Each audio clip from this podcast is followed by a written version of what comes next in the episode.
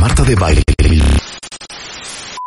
Si se cortó la transmisión de este podcast, no es tu reproductor, es tu internet. Te urge cambiar a Easy, que te da paquetes con la velocidad que tú necesitas para que nos escuches en tu celular, tu casa, oficina, para navegar en tus redes sociales, ver tu serie favorita y hacer videollamadas con todos tus amigos o de chamba sin interrupciones. Contrata ya tu plan Easy y escúchanos donde quieras, cuando quieras. Otra gran canción. Otra gran canción. Es que, a ver, Ilan, yo quiero convertir este programa en un programa de música. Ya es un programa de música con otras cosas. Con otra O sea, cosa, no exacto. solo es de música. Exacto. No, No, es solo de música, no, hay, hay también radio hablada. Te digo Ah, algo, ni ¿qué? la Rolling Stone era de solo de música. Oye, Exacto, pero te puedo Stone. decir cuál es Oye, la ventaja ni de la Ilan. era de puro sexo. Así es. ¿Cuál es la ventaja de Ilan? Esta versatilidad y sobre todo esta amistad Claro. que nos une. Pero espérame, Ilan así como puede hablar de la teoría del mamut Ajá. o ¿cuál era la, la ley del culo? El valor del culo. El Ajá. valor del culo. Eres un imbécil. También tiene un corazón, un corazón bastante, bastante eh, enorme, grande y bien caluroso. No, y bien ubicado. O sea, bien ubicado. Cuando leímos la El eh, texto. todo el texto que nos mandó, de verdad se me hizo un nudo en la garganta, Ilan. Muchas gracias. Y hasta nuestra nueva coordinadora Constanza dijo, güey, o sea, me quedé bastante conmovida. De verdad, Ay, ¿eh? Mi Bebo. Gracias. Oye, pero Bebo, tú pensaste que nunca ibas a encontar mujer. Ahí nos quedamos. Sí, yo pensé que yo, la verdad es que Gina me rescató de, de una existencia en la soledad y, y me ha dado dos grandes críos que son mis dos grandes maestros. Es- eso es cierto siempre, ¿no? tus hijos son tus grandes maestros. Claro. Pero venimos de que tú decías, güey, no tengo pegue, no estoy bueno para ligar vieja. No. Agarraste una gran vieja. Sí, una Porque que- aparte que es muy guapa, La más es muy inteligente. Sí, es muy Es abogada también. Así es, y, gracias a Dios no tiene tan buen gusto. Tiene muy Gracias. gusto. Oye, y entonces, tú siempre quisiste ser papá. Yo siempre quise ser papá, no siempre, yo muchos años pensé que no iba a ser papá. Ajá. Pero ser papá es, de todo lo que soy, ¿Sí? lo más chingón que soy es ser papá. Es ser papá. Sí, sin duda. Ok, ¿qué pregunta le quieres hacer a todos los papás que están escuchando este programa en este momento? ¿Qué pregunta? Una, una pregunta de entrada. O sea, ¿qué, ¿qué cuestionamiento quisieras tú poner sobre la mesa para esta bellísima exposición que vas a hacer? A ver, si tuviera que empezar con una pregunta, la pregunta es, ¿qué han hecho que tus hijos hagas que nunca pensaste que harías? O sea, ¿qué han hecho Que- por sus hijos Sí. o con sus hijos que nunca pensarían que hubieran hecho? Por ejemplo, Ajá. yo antier me Ajá. convertí por culpa de Leonardo Katz, Ajá. Leo Katz, te mando un beso. Sí. Por culpa de Leo Katz me convertí en un experto en cactuses. En cactuses. Porque aparentemente los cactuses son el objeto de la intriga de Leonardo Katz. Y me ha hecho muchas preguntas acerca de los cactuses. Y últimamente, o sea, yo creo que ya podría yo dar un curso sobre, los sobre el cactus. cac- Sobre el sí, cactus. sobre, Sobre el cactus. cacti. No, yo te voy a decir una cosa. Para mí, de los sacrificios más cañones de un padre, es ir a Disneylandia. Ah, no. O sea, Uy, no puedo no, creer no. el esfuerzo. No, no, no, No no, puedo creer No, el no, no, esfuerzo. Mis hijas fueron una vez en Disneyla- de Disneylandia y con eso, Y se acabó. con eso ya, Ya lo conocieron. El bye. infierno, el infierno es Disneylandia sin salida. Exacto. Este es el infierno. Claro. Estoy totalmente de acuerdo. Otro gran esfuerzo. Y esto es más para las mamás. Pero no, es también para los papás. Sábados en la mañana, ir al partido de soccer. ¿De qué me estás hablando? O a la competencia de cinta blanca de De taekwondo. karate o de karate. No, claro. es que de qué me estás hablando. Es que no lo puedo creer. Eso, eso no me caga tanto. Eso, no lo puedo creer. sí. O sea, a mí me gusta, o sea, yo lo que, lo que siento es que cada instante que puedo vivir con ellos a su nivel, o sea, Sí. en su mundo, es una bendición y le tengo que aprovechar. Porque aparte se va a acabar. Sí, O sea, claro, claro, claro. se- se- no va a estar ahí para siempre. O sea, yo lo que pienso de mis hijos es que yo tengo que estar enfocado en la experiencia para generar la memoria. Para que se acuerde de mí, porque yo, yo me acuerdo de muy pocas cosas con mis papás. Es que te acuerdas muy poco de tu infancia en general. Pero aparte no iban a mis cosas.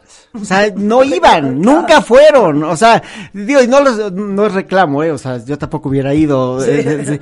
Y aparte yo no, yo creo que yo no era un niño aparte muy interesante. Entonces, Entonces los culpo, sí, los culpo menos.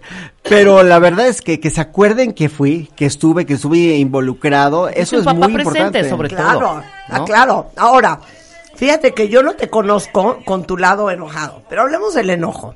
Hablemos Hijo, de yo- cosas complicadas. Te digo algo, yo en mi, en mi casa soy un flan, soy un transatlántico. Yo le digo a Gina cuando se quiere pelear conmigo, digo, yo peleo por dinero. ¿Traes dinero? ¡Eso! ¡Eso!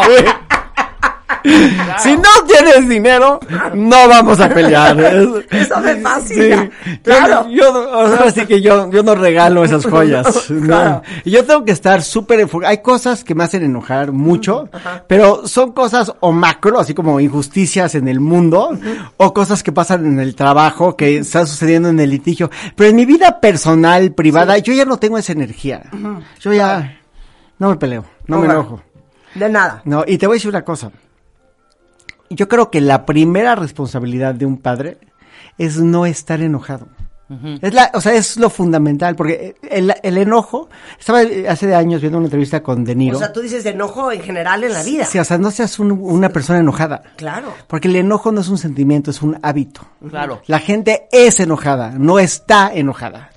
Es una forma de ser. Y la gente que crece en una casa enojada es gente que crece espantada. Y donde hay miedo, no puede haber alegría ni nada más. O sea, el, el matapasiones, el mata todo, el mata alegrías es el miedo. Oye, está muy cañón lo que acabas de decir. Muy. Cuando creces en una casa, piensen en ustedes cuentavientes, enojada, eso mata la alegría. Todo, mata todo. Porque genera miedo. Así es. Porque vives con miedo. Así es. ¿En qué momento explota esta olla express? Que es mi papá o es mi mamá o es el ambiente de la familia. Pero no puedes hacer nada. O sea, es decir, no puedes prender la tele porque alguien se va a enojar porque está muy alto. No puedes jugar con tus amigos. O sea, no puedes expresarte. No, es, es una prisión. Pero no puedes hacer nada porque estás a expensas de que la gente esté porque ya veía venir tu papá. Sí. ¡Qué horror! claro, ¡Qué horror! Exacto, exacto, exacto. No, este, o sea, este tema de el enojo como un hábito, como una forma de ser, como un, como una parte de la personalidad. Y se te vuelve un hábito, ¿eh? Ah, claro. Digo, yo vivo eternamente contrariada, tú, lo- tú lo sabes. Sí. Pero, pero somos contentos y eso es un gran contrapeso. Es que te voy a decir algo. Una cosa es ser efusivo Sí. y otra cosa es ser enojado. Sí. El enojo es una frustra es, es una manifestación del miedo y la frustración. Entonces yo creo que lo primero que tienes que ser para ser papá es trabajar en ti para no ser un ser humano enojado. Claro, y de hecho hay cursos de anger management si alguien lo ocupa, ¿eh? Sí. Hay cursos de anger management. Segundo, Segundo, o sea, ¿qué más para ser papá? Déjame ver mis notas. Que El entusiasmo, el entusiasmo. Ah, sí, el entusiasmo. O sea, A yo, otra cosa, a ver. A mí me gustaría Sí. que mis hijos les encantaran las cosas que a mí me encantan. Me fascinaría. el golf. El golf, Ajá. este, El arte. el arte. Un día estábamos entrando al museo y me dice Max, ¿sabes qué, papá? El arte me hace querer vomitar. Y le digo, bueno, está muy bien que el arte te quiera hacer vomitar porque quiere decir que sientes algo y eso es el, el puto del arte. Me dice, no me estás entendiendo.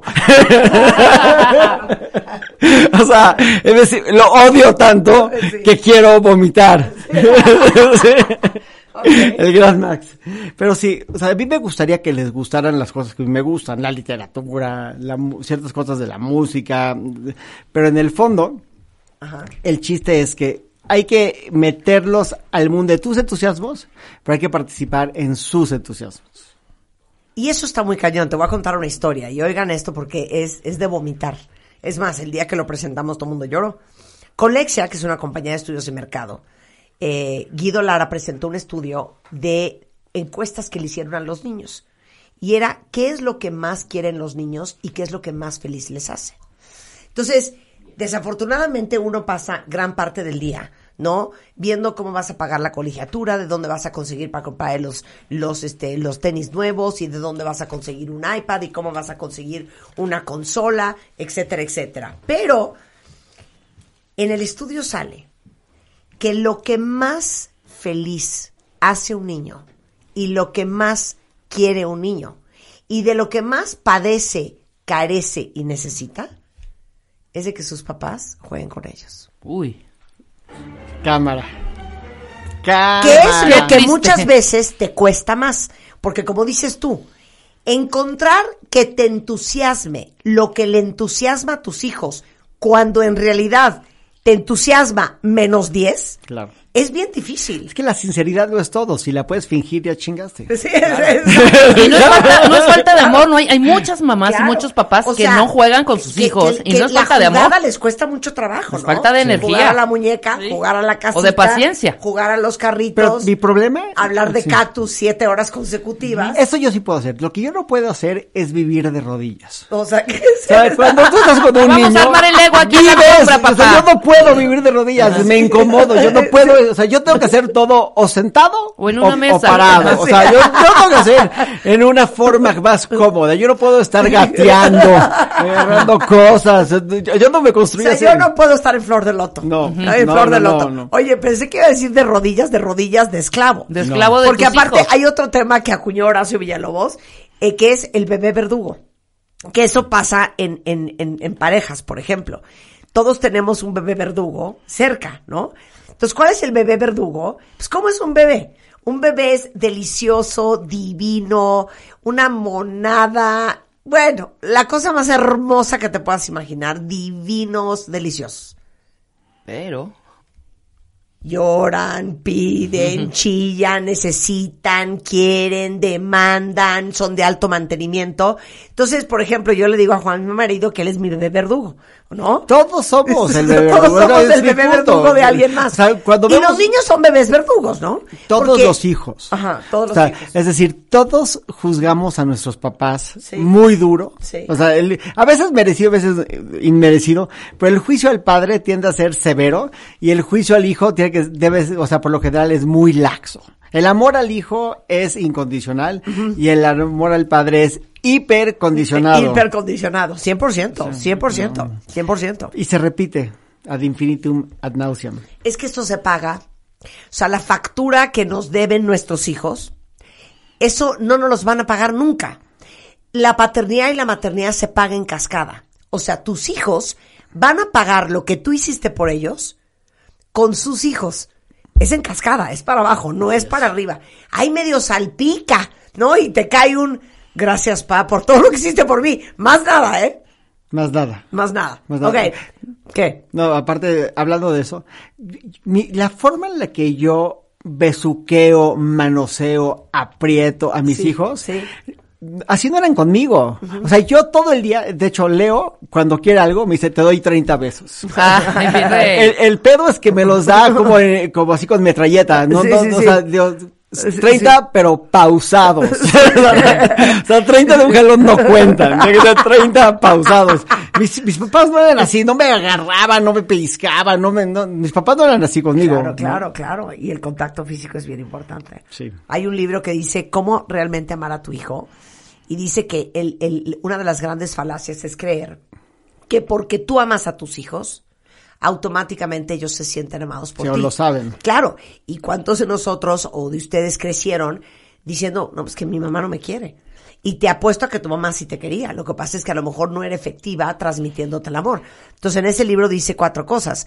Eh, focus attention, este, otra es contacto físico, contacto visual y words of praise.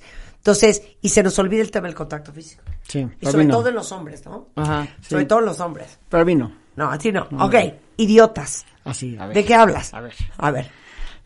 Solamente un idiota Ajá. trata a sus hijos como si fueran unos idiotas. Sí, O sea, ok, ok. Es decir, el respeto, pero esto va a un tema mayor, ¿no? Ah. Pero digo, el respeto con el que tú tratas a las personas, a todas las personas, pero empezando por tus hijos, ¿no? Claro. El respeto es el sello, es el sello de quién eres y de cómo te van a recordar. Es decir, primero hay que respetar a sus madres, hay que respetar a todas las personas que nos rodean, pero ellos hay que tratarlos con muchísimo respeto. No son tus emisarios, no son tus representantes, no son tus empleados, son seres humanos igual que tú, que están en otro momento de su evolución. Es que eso es muy cañón. Yo descubrí hace como cinco años que los hijos son personas. ya sabes. Así es. Que los hijos son personas. Completos. O sea, antes de ser hijos, es que son personas, claro, en otra etapa de la evolución. Así es. Pero son personas. Así es. Pero ¿qué quieres decir con respeto? A ver, ahora. Mira, una de, hay, hay tres cosas que a mí, que yo tengo muy en mente. Primero es, hay que respetar su espacio. Si te dicen que algo es privado, es privado. Y si algo es privado y no te lo dicen, es privado. A mí no me gustaría que mis papás supieran, decía García Márquez, que todos tenemos una vida pública, una vida privada y una vida secreta. ¿No? Por eso, hay que entender que los niños también tienen una vida pública, una vida privada y una vida secreta y hay que respetar ese espacio. Entonces, no entren a su- después de la pubertad, no entres a su cuarto sin tocar la puerta. Claro. Por tu bien y el de ellos. No, No, pero es, es también respeto en hacer un esfuerzo of being the best person you can be with your kids. O sea, de ser la mejor persona que puedes ser. ¿Por qué? Porque con la gente más cercana nos damos unos permisos que no nos daríamos con nadie más. Totalmente. ¿no?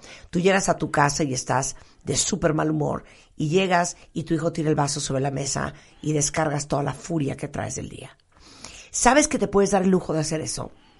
Cosa que no harías con tu jefe. Porque tienes mucho capital y el otro tiene pocas opciones. Exacto, porque tu jefe en ese momento te corre y te largas de tu trabajo. Tu hijo no te puede correr. Tu hijo no puede pedir tu renuncia. Tu hijo no puede agarrar sus cosas e irse. Tu hijo no puede decir, ya no me gusta este papá, quiero otro. Tu hijo no tiene más Pero no por eso que no te van a pasar la factura. ¿eh? Claro, La factura claro. del maltrato es una terrible factura. Pero sí, ese respeto al que me refiero es, trata a tus hijos de la forma que tratarías a cualquier ser humano. Entonces, Claro. trátalos con decencia. Respeta sus decisiones. ¿no? Este, eh, eh, impúlsalos. Yo creo que lo más importante que le tenemos que enseñar a los niños es resistencia a la frustración. Y, y eso es porque leí un libro que se llama Grit, que escribe esta psicóloga Angela Duckworth, que es la gran psicóloga americana. Y lo que dice es que la llave del éxito no es la inteligencia, es la tolerancia a la frustración, es el poder sentarte a hacerlo una y otra vez, a pesar de que te frustras. Entonces, obviamente hay que tratarlos con respeto. No hay, hay que poner el ejemplo de ser tolerantes con ellos y con todos y decirles, la vida es del que persevera. O sea, el ex, más que dejarles dinero, que a mí me hubiera gustado que mucho dinero, pero no fue el caso. Pero a mí lo que me dejaron fue una ética de trabajo. Y esa Claro, ética de trabajo lo que me da es la capacidad de seguir adelante y de trabajar y de poder ser el que genera y no estar cuidando lo y que de me posponer dejaron. la gratificación. Eso es muy importante. Eso es muy importante. Muy, muy importante. Aunque a mí me gusta, o sea, la verdad es que decía Lao Tse, el camino es la recompensa. Que enseñarles a los niños que Claro. si estás esperando la recompensa, siempre, o sea, al fin vas a estar este, decepcionado. Claro. Porque el camino es la recompensa. La vida es increíble, la vida es la recompensa. Claro. 100%. Oye, me encanta esto que dices. Entiende que la reputación es su legado. Sí, o sea, A ver. es- lo que yo digo es, yo eso lo he dicho muchas veces y lo repito ahorita, pero digo es, yo no hago nada, ni en los negocios, ni en la cama, que no pueda defender públicamente. Mi reputación, lo que yo hago con mi nombre, es el legado de mis hijos. Claro. Ellos siempre lo que van a guardar, lo que van a atesorar, si yo lo hice bien, es mi nombre, es el nombre que yo les dejé, es el ser hijos de un hombre probo, íntegro, etcétera, etcétera. Y yo veo que la gente que tuvo un gran padre, o que tiene un gran padre, valora muchísimo su reputación, no solamente su memoria, sino cómo la gente lo saludaba en la calle, cómo se va con sus amigos, cómo, o sea, en su foro, chico o grande, ¿no? O sea, es decir, eh, a, a la vida de cada quien, era cómo los veían. Yo por eso cuido o trato de cuidar muchísimo mi reputación. No tanto por mí, sino porque no es mía. Claro, Me la están no es solo no tuya. es Claro, mía. claro. No es solo no es, tuya. no, solo, ahora sí que es, fu- es fundamental entender que todo lo que yo hago hace un eco en la vida de mis hijos, de todos los demás, pero sobre todo de mis hijos. Y a ellos me les debo más que a nadie más. Estoy totalmente de acuerdo. Qué contigo, precioso, eres Es que sí. precioso, Ilan. No, Gracias, pero y te digo gracias. una cosa, yo también lo, lo pienso mucho en pareja. O sea, todos somos representantes de todos en una familia, Totalmente. ¿no? Tú representas a tu mujer, tu mujer te representa a ti, tú representas a tus hijos. Este, entonces, uno tiene que ser muy cuidadoso de cómo se maneja. Y como dice el dicho, seguramente te lo sabes, nunca hagas nada que no harías si te estuvieran viendo. De acuerdo. Exacto. De ¿No? acuerdo, de acuerdo. Totalmente. Y también creo que una gran parte de esto es no fingir que todo está bien, sino tomar la responsabilidad de las cosas y actuar cuando las cosas están mal. O sea, si tienes que ir a poner tu cara de pues, lo que sea ese día a la escuela, ve y ponla. Y sabes qué, y si la regaste, pues la regaste. Y si no lo estás haciendo bien, pues hazlo bien. Mira, nosotros con Max tuvimos un tema que Max tenía malas calificaciones. Y parecía que Max tenía un tema auditivo y no fue el caso. En fin, el hecho de escuchar con tolerancia y de cuestiones qué estamos haciendo mal, pues nos permitió descubrir qué es lo que tenía y atenderlo. Y hoy Max le va muy bien en la escuela. Pero si hubiéramos sido los que llegan y dicen, estos idiotas no saben lo que están hablando, cómo me van a criticar, ¿Qué es? o sea, el, l- lo que es la humildad de poder escuchar, de poder corregir. A mí me cae gorda la gente que todo está perfecto todo el tiempo. La vida no es perfecta todo el tiempo, no me importa quién seas. O sea, no me Claro. importa cuánto tienes y dónde vives, porque el, el dolor es infinito. O sea, es lo mismo el dolor de una niña de 15 años que cortó con el novio que está llorando, Claro. que el dolor de alguien que perdió su negocio. El dolor que sienten es igual, aunque las consecuencias sean No hay cruz distintas. chiquita, no hay cruz No hay chiquita. cruz chiquita, No hay cruz chiquita. Entonces, el ownership de tu vida y de tus actos y de lo que a ti te toca, yo creo que eso es lo primero que le tenemos que enseñar a nuestros hijos, que no, no hay que fingir que todo está bien. Claro, 100%. Fíjate que escribe eh, Luis eh, que dice, yo me identifico con la casa enojada. Mis hermanos y yo teníamos prohibido hacer ruido porque le molestaba a mi papá. Mi hijo de dos años y medio es el más ruidoso. Yo disfruto los ruidos y las risas, juego con él y disfruto cada minuto. Y tengo aparte una bebé de cuatro meses que adoro. Pero en tu caso, Luis, estás haciendo la conciencia de no repetir ese patrón. Porque hay un dicho que a mí me encanta que dice el que no repara, repite.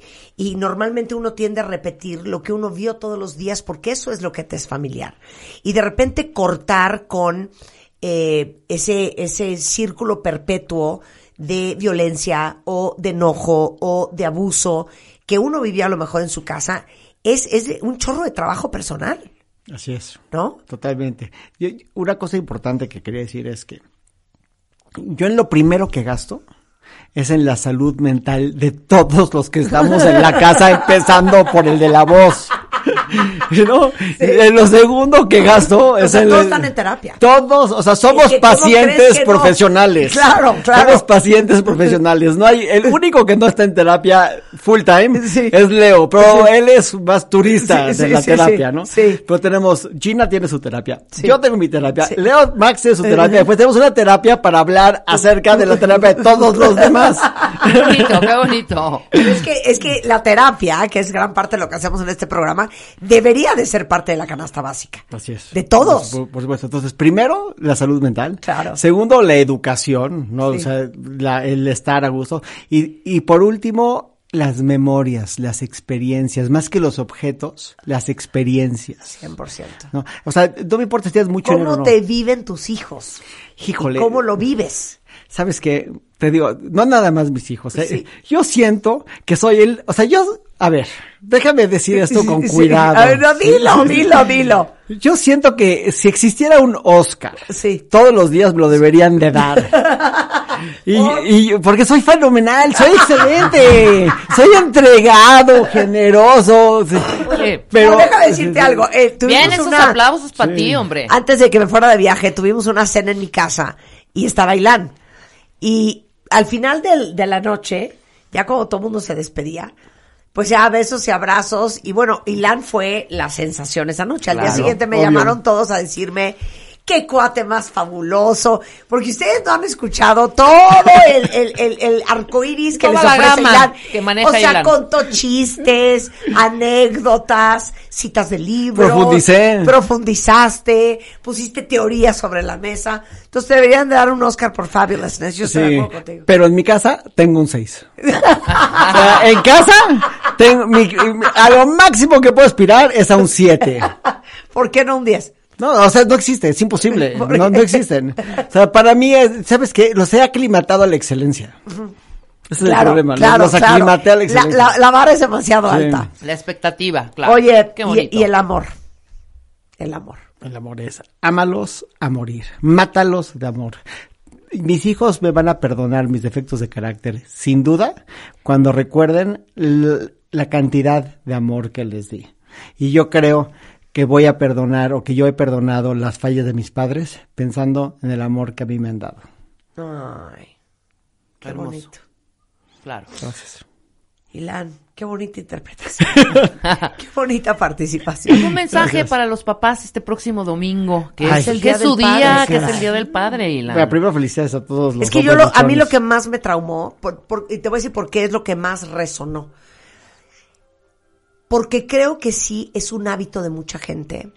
¿Por qué? Porque nuestra vida hoy es muy diferente a cómo era la vida de nuestros papás. Vivimos en un mundo de muchísima presión, muy complicado. Eh, mucha información. Mucha información, eh, multidisciplina, multitasking. Trabajamos las mamás, trabajan los papás, estamos muy ocupados que hemos perdido la tolerancia a la frustración. Vivimos deprisa, vivimos con urgencia, no tenemos paciencia. Y como dice mi amiga Sisi, la prisa mata todo. Mata hasta el amor. ¿No? Entonces vivimos deprisa, vivimos ansiosos y vivimos contrariados. Y es imposible que tus hijos crezcan como deben de crecer si viven en una casa de gente enojada. Así es. Por eso, mi último consejo es, siempre que estén con ellos, piensen en que no están aquí para, para ustedes, están aquí para ellos tu chamba es para ellos. Sí, it's not about you. Sí, o sea, el día que decidiste ser papá, ya renunciaste, ya no, ya no eres tú, güey, ya no va, ya tú eres secundario. Eres una máquina de dar. Naciste para dar, ya ahora vas a dar, dar, dar, dar, dar. Y si te toca algo al final, pues qué bueno, y si no, ya diste. Oye, pero les voy a decir una cosa, eso es muy cierto. Si ustedes, porque aquí me puso alguien, oye, ya después de oírlos, quiero tener hijos.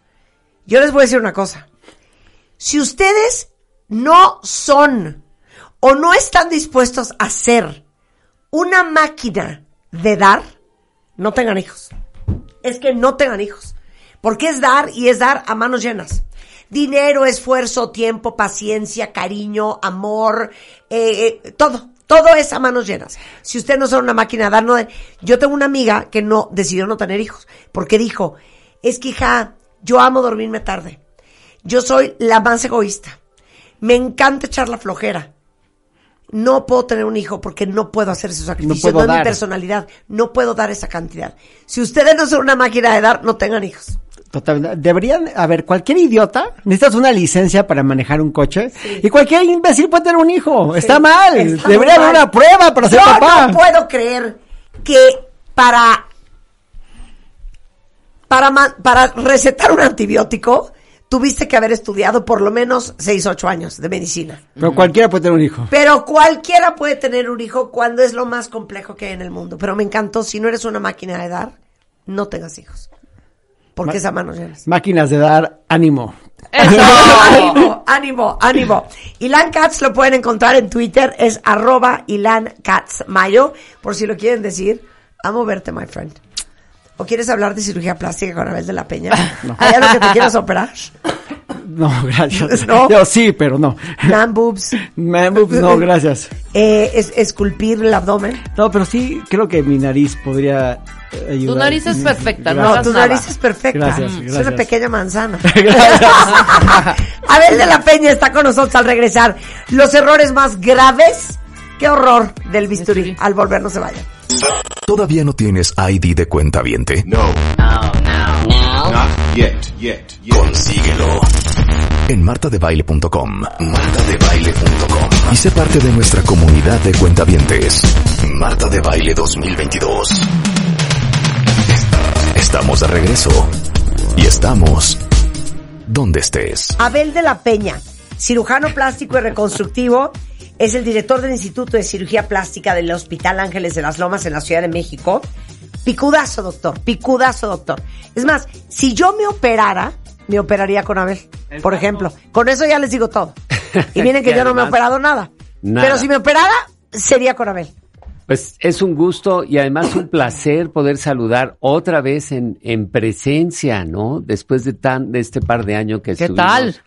Nada más en, en, en Zoom y haciendo todos estos en línea y ahora ya aquí presentes. Así es que un gran saludo a todos tus cuartavientes. Un gran. Oye, ¿por qué queremos hablar de los errores más graves del bisturí? Yo creo que esto es bien importante. Fíjate Cállate que, los ojos. que ahora, cada vez más, yo te diría, ¿Qué?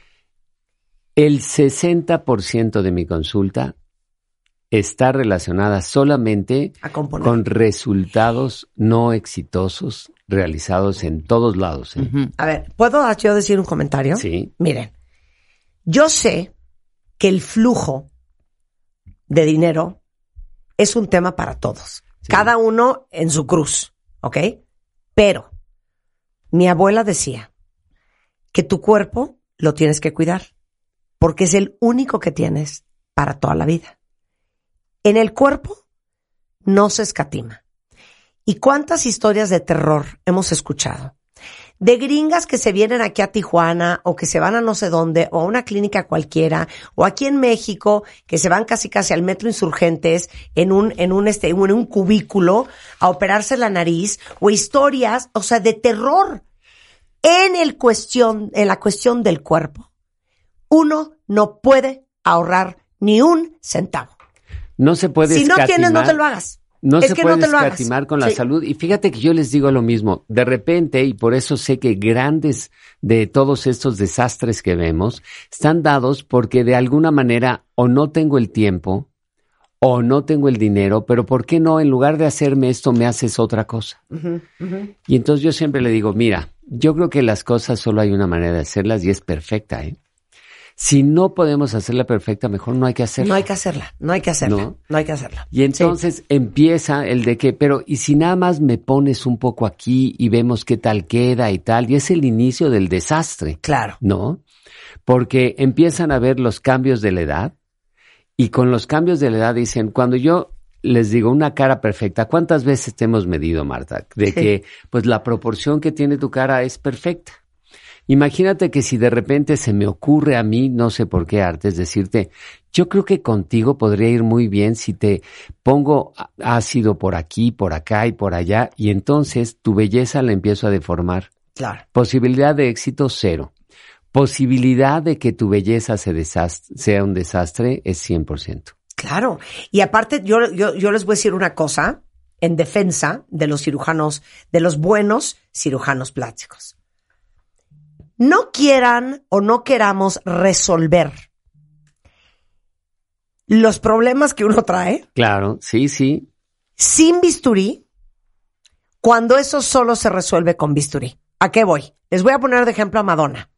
claro. Madonna, en vez de meterse todo el ácido hialurónico que encontró en Europa, Así es. debiese de haberse hecho un lift en la cara. Claro.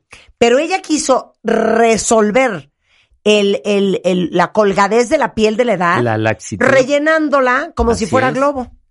Y luego nada más parece que las inflan y, en- y se pierde la belleza. ¿Por qué? Porque yo les digo, ¿cuál es la indicación entonces del ácido hialurónico? Estructura. Si tu estructura le falta el mentón, por ejemplo, que no tienes mentón, y te pongo mentón, te va a ir de maravilla. Claro. Pero yo no voy a resolver la laxitud Tú, claro. con eso. ¿Cuántas pacientes vemos de que les ponen ácido hialurónico en el pómulo porque se les salen las bolsas de los párpados? O abajo de los ojos para rellenar lo hundido de la edad. Sí, no, no, no. Hay cosas que solo se resuelven con bisturí. Y sabes también qué pasa? Que nosotros para cirugía plástica, para hacer cirugía plástica nos toma 12 años. Y resulta que hoy en día, no, hay programas en línea que, en un año te dicen ya Eres cirujano ya plástico. eres ya eres no no pueden decir plástico porque Sí, para sí. ser cirujano plástico tienes que hacerlo, pero te dicen ya eres cirujano estético. Sí, exacto. Y Y, entonces entonces- cualquier cosa. Y la gente, pues no, no tiene la capacidad de, de discernir qué diferencia hay entre un cirujano plástico que lleva 12 años haciendo esto para poder ser cirujano plástico y alguien que tomó un curso en línea de un año. Es que, a ver, hay una métrica. Para ser un profesional, tienes que tener 10.000 horas Así de es. vuelo. O sea, tienes que haber hecho lo que haces 10.000 horas. Claro. Yo llevo 35 años haciendo radio. Yo creo que esos son, a ver, sácame la cuenta, Cons. Yo creo que esos son más de 10 mil horas. Te imaginas, 34 años en promedio, digamos, dos horas diarias, ¿cuántas horas de vuelo tiene? Exacto. ¿Tú llevas siendo cirujano plástico cuántos años? 36 años. 36 años. ¿En promedio cuánto dura una cirugía tuya? Hijo, las mías sí son buenas porque Sí, en sí. promedio, en promedio, eh, Sí. deben durar seis horas. Uy, Seis horas. es decir, hay de 10, 35 de años 12. Por De seis. 6 horas. 35 años de 6 horas. Más o menos. Imagínate, tienes 204 horas de vuelo. 204 mil. 204 Sí, mil. 204 mil horas de vuelo. Claro. ¿Y yo cuántas tenía? 70 mil, ¿no? Por ahí. 64 mil horas de vuelo. Respétame Claro. en buena onda. Entonces, no puedes ir con alguien que empezó antier. Así es. No puedes empezar con alguien que empezó antier y que no tiene la certificación. Entonces dirías, lo primero tienen que ser cirujanos plásticos certificados y calificados. Eso es obvio. Claro. Pero yo te quiero hacer otra pregunta. ¿Cómo sabes que el cirujano, fíjense que lo que les voy a preguntar, es bueno en lo que tú te En quieres que tú hacer? te quieres hacer, Porque tú eres un máster en las chichis, ¿no? sí, y en los glúteos. claro. Bueno, y en la lipo. Y en la, Bueno, y en sí, la cara también te queda bien. Pero hay unos que son muy buenos en nariz, otros que la chichi es lo suyo, otros que son buenísimos para hacer, yo que sé, el Brazilian butt lift o yo que, yo, yo ¿me entiendes como lo que estoy Claro. diciendo, no?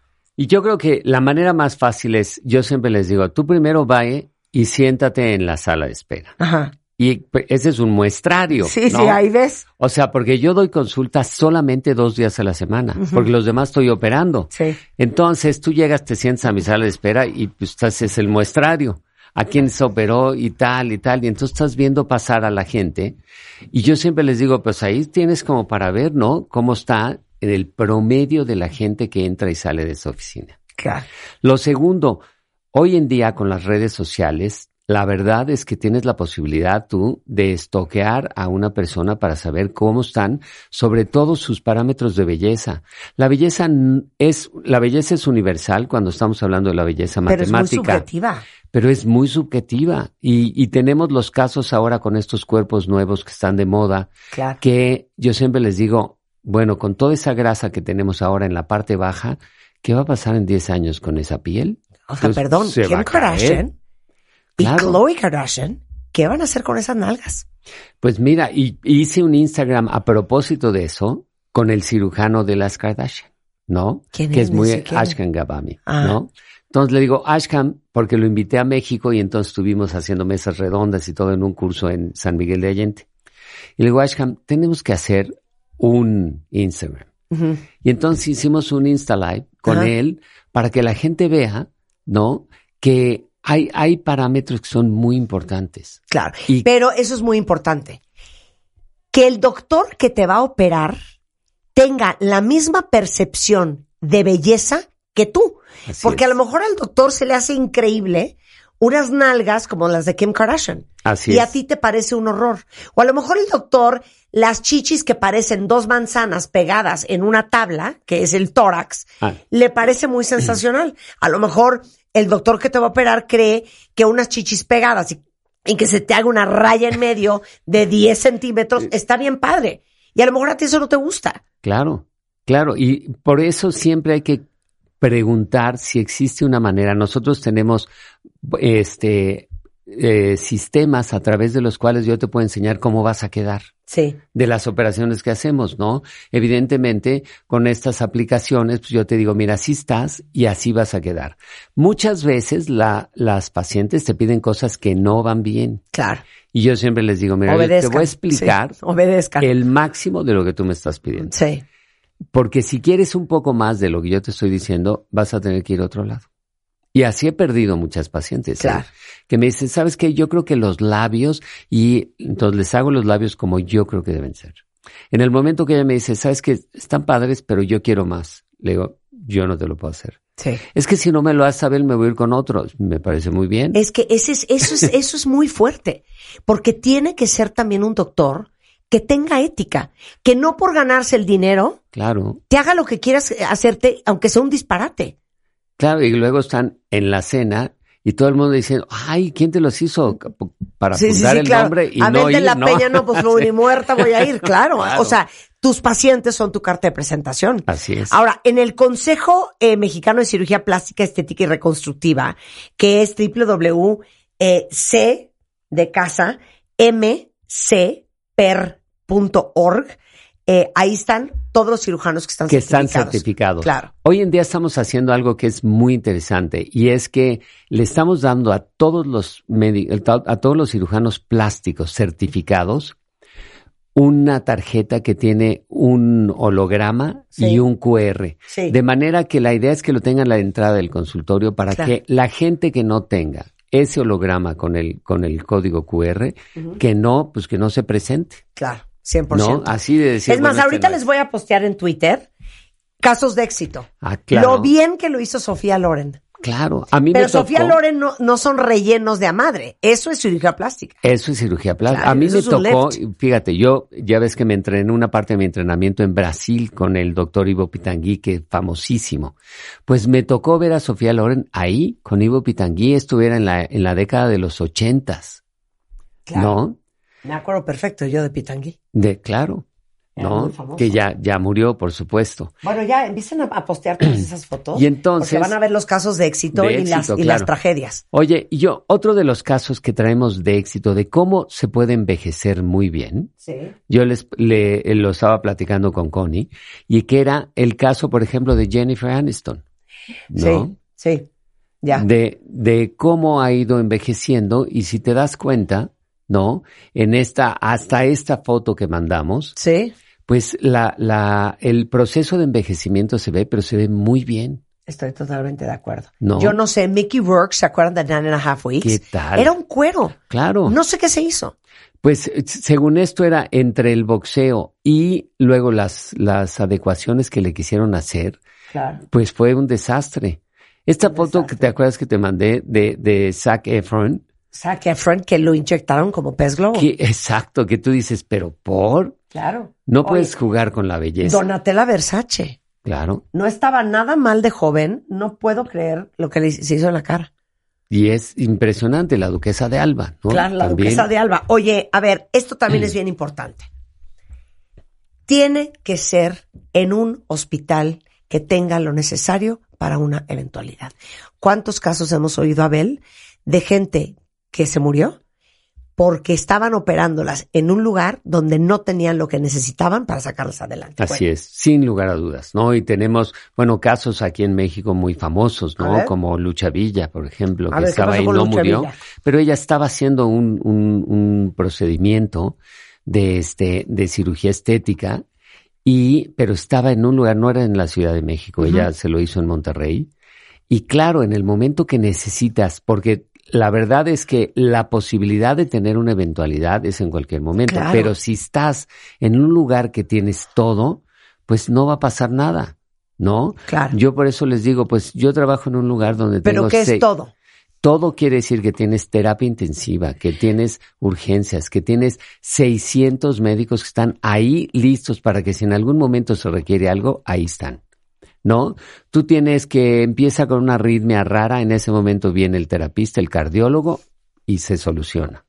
Pero si estás en un lugar donde estás tú solo, ¿no? Con tu Claro. anestesiólogo, que puede ser un gran anestesiólogo, pero que pues no necesariamente, el nuestro es cardiólogo también, Sí. el anestesiólogo, pero no todo el mundo tiene que tener un anestesiólogo que sea cardiólogo. Claro. Yo como trabajé 15 años en cardiología, pues claro que mi anestesiólogo es del Instituto Nacional de Cardiología. Y que aparte el anestesiólogo, yo creo que es el más importante de la operación. No, hombre, no Y, sabes. y no son los anestesiólogos de los médicos más preparados. De- claro, porque tienen que saber de medicina interna, de cardiología, eh, de manera que el mío es muy estricto, a pesar de que todo lo que hacemos es medicina privada, él es capaz de llegar y decir, no, ¿sabes qué, Abel? Me da la impresión que está tosiendo un poquito así y la estoy oyendo, necesito ahorita antes de dormirla, le voy a hacer una tomografía. Y no, no me da opción porque si no, no la duerme. Entonces, lo que él necesite para saber que va a estar perfecto durante el procedimiento quirúrgico, se hace. Dios Entonces no nos da, no nos da oportunidad de falla. Y eso yo creo que es la parte más importante. ¿No? ¿Por qué siempre te va a ir bien? Pues porque todo el equipo está basado en eso. Claro. Entonces, hay que prepararse para las operaciones. Esa es la segunda, ¿eh? Este, eso de que pues yo viajé a Colombia y fui y me hice y tal, yo llegué y al día siguiente me operaron. Esa parte en, en nuestra práctica es imposible. ¿Por O- qué? O, sea, yo, yo recibo gente de Europa, de Canadá, de Estados Unidos, de Sudamérica, pero primero los veo en línea, les mando todo lo que es la preparación, porque dos semanas antes no pueden tomar todos los medicamentos, no pueden tomar vitamina E, no pueden tomar aspirina, tal, tal, tal, y les mando hierro, vitamina C, un kit de preparación donde tenemos todo, suspendemos omega 3, 6, 9. O sea, no es de que, oye, ya llegué, me puedes operar ahorita. ¿Haces No. más? ¿Haces qué más? Hacemos todos los exámenes preoperatorios, más eh, tiene que tener una valoración cardiovascular con electrocardiograma, placa de tórax. Luego me dicen, oye, Abel, pero es demasiado, pues yo tengo 40 años. Pues sí, You never know. pero yo quiero que tengas 90 Claro. y que sigas viniendo, ¿no? Claro. Entonces, no pensar que porque Hasta- somos jóvenes. Fíjense qué grueso. El otro día me contaba. Yo no opero unas chichis que no tengan sí, una mamografía. que y no un tengan una mastografía y un ultrasonido. Punto. Así. No voy a abrir y encontrarme una sorpresa.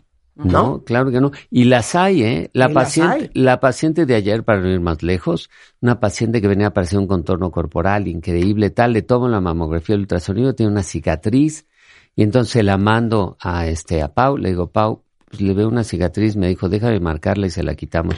Y si todo sale bien. Con biopsia y todo, ya la podemos Procedemos, operar. claro. Pero no es al chilazo. Pero no es así. Claro. Entonces, no, no, es muy importante entender que una operación es un procedimiento que debe ser preparado y luego realizado. Exacto. 100%. 100%. 100%. Y pues obviamente aquí la parte más importante está de que ustedes pueden, es, es más, deben de tener la confianza de llegar a decirle al doctor, oye, ¿y tú estás certificado en cirugía plástica, estética y reconstructiva? Si empieza a haber titubeos con que no, pero yo soy cirujano facial, por ejemplo, que no quiere decir nada, ¿no? Claro. Pues evidentemente no es la manera de llevar a cabo un, un procedimiento en la cara. 100%. 100%. ¿no? Y lo segundo es, créanme, ¿cuál es el objetivo que persiguen cuando se hacen un procedimiento? Si tú estás a gusto con tu cara, lo único que queremos es no mostrar datos de envejecimiento. Claro. Entonces, oye, ¿por qué yo le voy a hacer al Da Vinci? Y entonces te voy a levantar los pómulos y te voy a sacar la mandíbula y te voy a hacer un poco lo de Zac Efron, ¿no? Que tú ves esa, esa parte donde la verdad es que la cara de Zac Efron como la de Meg Ryan, que son dos que tú dices, era una cara tan agradable Claro. y el balance tan bonito Claro. y, y en el momento que decidieron cambiarlo y ese ese cambio seguramente es parte del cirujano que dijo te voy a levantar el mentón te voy a sacar los pómulos te voy a hacer y se acabaron la se acabaron la carrera de Meg Ryan 100%. en 100%. un dos por tres A ver, si quieren contactar con el doctor Abel de la Peña, él es el director del Instituto de Cirugía Plástica eh, y Reconstructiva del Hospital Ángeles de las Lomas. Ahí les van eh, los teléfonos. Es 5246-9639. 5246-9639. así es Igualmente en Instagram, que subes muchísimo contenido, Doc José Abel o Instituto de Cirugía Plástica.mx. El verano es un buen momento para operarse. El verano es un gran momento para operarse porque los niños no van a la escuela y acuérdate que las señoras llevan al niño y lo recogen y el fútbol y todas sí, esas sí, cosas. Es el mejor momento para mandar a los niños al camp. Claro. Tú te operas y como si nada hubiera pasado. Pero vamos a regalarle algo porque ya que estamos aquí, regalarle algo a los cuentavientes, ¿no? Venga. Entonces, claro. A ver. ya, ve- ya ves que abrimos la clínica nueva en Palmas, una clínica donde tenemos todo lo que no es invasivo. Todos los láseres, depilaciones, tratamientos de cara, diagnóstico. Y dentro de la clínica tenemos la- una médico internista, nutrióloga, dermatólogo, un cosmético dental que se encarga de todo lo de carillas y diseño de sonrisa, tratamiento capilar, de manera que tenemos todo Un lo que se shop. necesita, ¿no?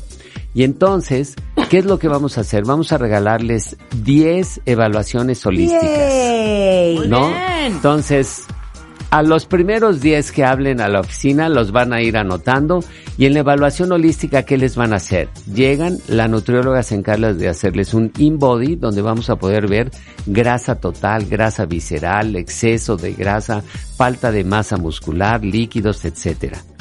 Y luego un diagnóstico de la piel. En este diagnóstico de la piel se ve increíble porque te ves por fuera y luego cómo se ve la piel por dentro. Claro. Cuántas manchas vienen, cuántas arrugas, cómo están las bacterias, todo.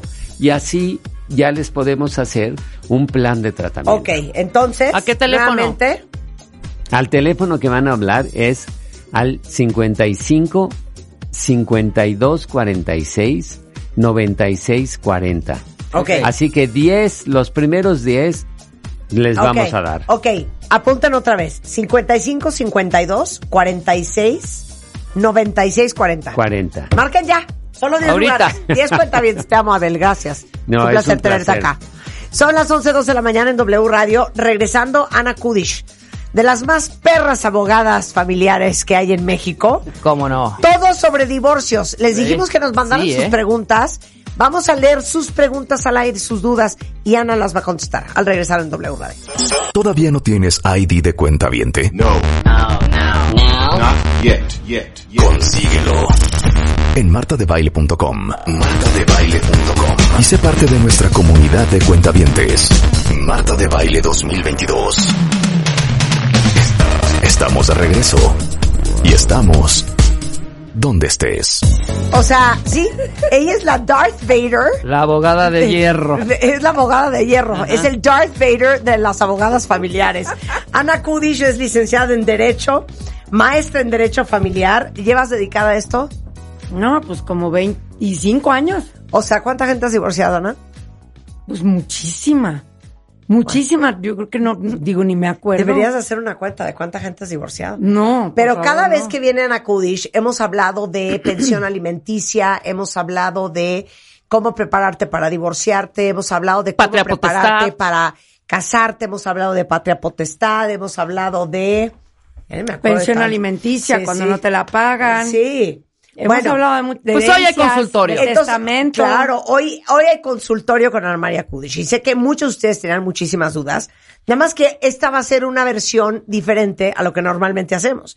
Entonces, yo le pedí a los cuentavientes, se los pedí en Instagram, puse un post, en Facebook, en Twitter, que nos mandaran sus preguntas. Pero quería yo que al aire se las hicieran ustedes a ella. Entonces, vamos a empezar con María José, que estaba en el teléfono. Entonces, esta consulta con Ana María Kudish es totalmente gratis. María José, ¿cómo estás? Muy bien, muchas gracias Marta. Buenos días Eh, a Rebe, a la licenciada Ana. Gracias por atender mi caso. No, venga, a ver, échala, ¿qué pasó? Hola, María José. pues bueno, mi historia es un poco larga, pero la voy a tratar de comprimir lo más posible.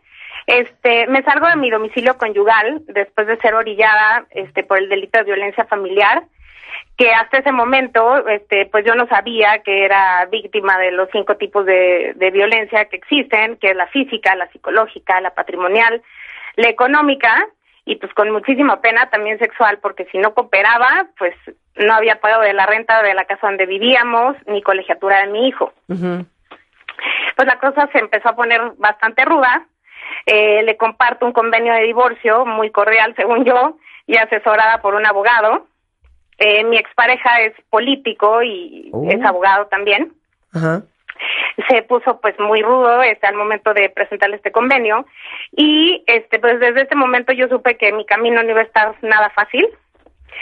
Eh, la verdad, este, movida por el miedo, porque ya a este momento él había hecho una sustracción de menor, este, en una de tantas separadas que tuvimos, este, y que bueno, que por intentar jugar a la casita y pues este juego romántico, eh, pues un día quedando, según yo, en, en buena onda, que lo llevara a la escuela el lunes, eh, no lo llevó, eh, fue una sorpresa muy grande porque estaba desaparecido él y el niño.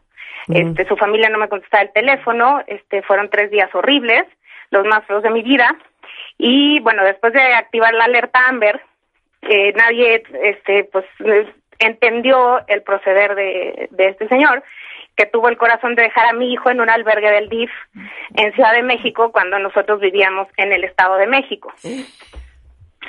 Este, bueno, fue una locura y este, bueno, ya cuando hizo esto yo dije, bueno, quién sabe de cuánto más sea capaz, ¿no? Si a la persona que más quiere, según él, Claro. pues le hizo esto. ¿Y cuál es el estatus hoy?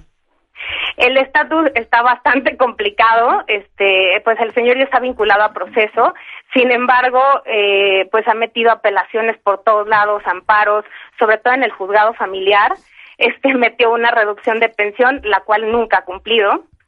Entonces, este, pues sí, así más o menos está. No me habían dado, bueno, en mi desespere después de, del desempleo post-COVID y hacer malabares y milagros, que de verdad luego no sé cómo le he hecho, este, meto una denuncia por incumplimiento de obligaciones, la cual no había tenido, tenido efectos hasta apenas hace una semana que me acaban de dar una audiencia en el juzgado de control para hacer el proceso por incumplimiento de obligaciones. Ok, entonces la pregunta para Ana es, ¿qué haces? Exacto. Este, o sea, ¿por qué los deudores alimentarios? O sea, como que, pues obviamente es evidente que este señor pues está eh, aterrado, tratando de zafarse de, de pues esta obligación. Y pues las mujeres que decidimos denunciar, como es el caso ahora reciente de Cecilia Monzón, pues tenemos que vivir con ese miedo, ¿no? De, pues hasta dónde o qué tiene que pasar o hasta dónde ya no le entro, ¿no? Claro. Bueno, pues mira, María José, antes que nada felicitarte por tu valentía, por haber denunciado, por haber demandado, por haberte defendido, por haber buscado a tu hijo y por haber iniciado todas las acciones familiares y penales que tienes buscando protegerte a ti y proteger a tu hijo. Porque hay muchos que no lo hacen. Porque hay muchos, muchos que no lo hacen. Entonces, He sido duramente juzgada muchas veces por haberle, por haberlo hecho y la verdad temerosa. ¿Para qué les mira, digo que no? el, el, el miedo obviamente no se te va a quitar tan fácil porque bueno, pues tienes estrés postraumático después de todo lo que has vivido. Claramente, además, el tema judicial no hace más que revictimizar a las personas que demandan y que denuncian porque tienes que repetir tu historia una y otra vez. Tienes que estar inmersa en una serie de pruebas, no nada más de confesionales, sino psicológicas y, y una serie de cosas que te revictimizan, desgraciadamente. Pero tenemos que tener el valor de aguantar vara, porque si no, estas personas sí se salen con la suya. Que es muy importante que tú le demuestres al juez, incluso cada mes y hasta esta fecha, cuántos son tus gastos, qué es lo que tú te gastas en ti y en tu hijo. Es importante que presentes documentos de en qué te estás gastando el dinero y por qué necesitas el dinero que pides.